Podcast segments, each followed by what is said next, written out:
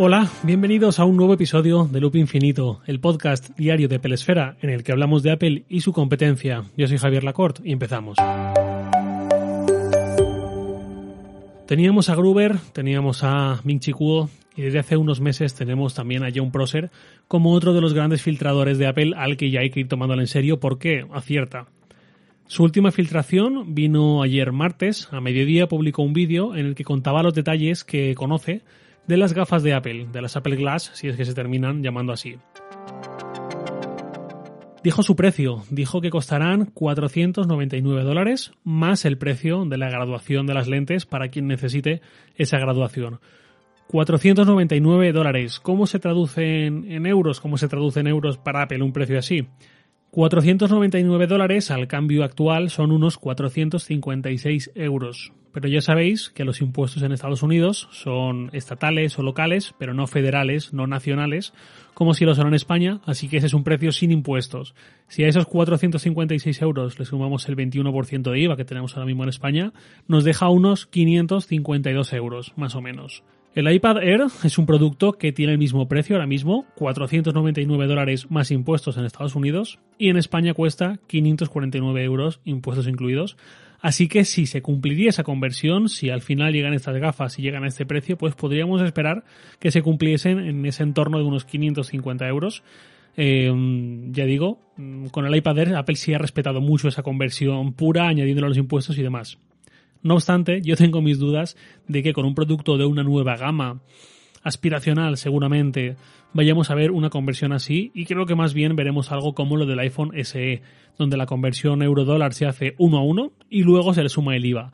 Así que si yo tuviera que apostar pensaría más en unos 600 euros que en unos 550, pero bueno, estos son cabalas. Más cosas de las que dijo Proser sobre las Glass. Contó que ha visto un prototipo hecho en plástico, aunque dice que el material para la versión final puede cambiar, y contó también que el factor de forma, el diseño, es muy similar al de unas gafas normales. Y en su vídeo hace una recreación de cómo serían esas gafas, más o menos. La zona de los cristales no está separada, como en la mayoría de las gafas, sino que parece más bien ese estilo de gafas de sol modernas, sobre todo creo que son de mujer, eh, donde un único vidrio abarca toda esa zona frontal y la montura se superpone a las patillas. De todas formas, dice Browser que el diseño final puede variar y aquí viene lo interesante, es que parece que la idea de Apple es que parezcan unas gafas más o menos tradicionales y no sea tecnología que intimide, esto es algo que en cuanto lo leí en, su vídeo, en el rótulo que puso, me retrotrajo a la época de las Google Class a 2013-2014, cuando Google las anunció y empezamos a ver cierta promoción. Ya hablaré de eso más adelante, no hoy, sino más adelante.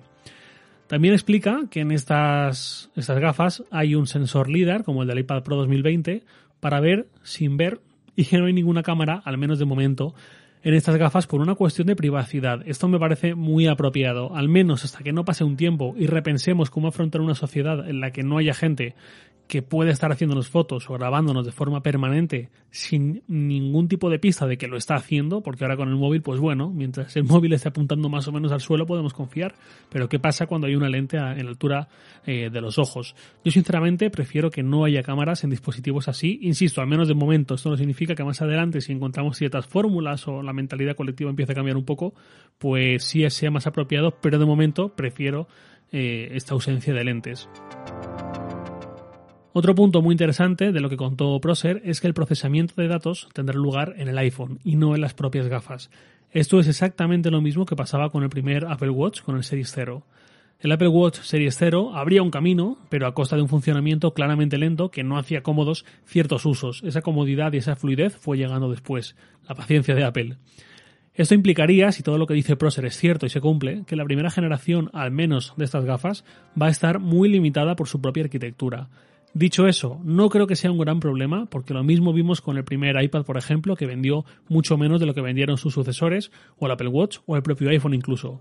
Recuerdo un montón de críticas poniendo estos productos a parir y luego ya veis quién se ha impuesto y quién no. Esto es una carrera de fondo, no un sprint. Apple no hace sprints, nos guste o no.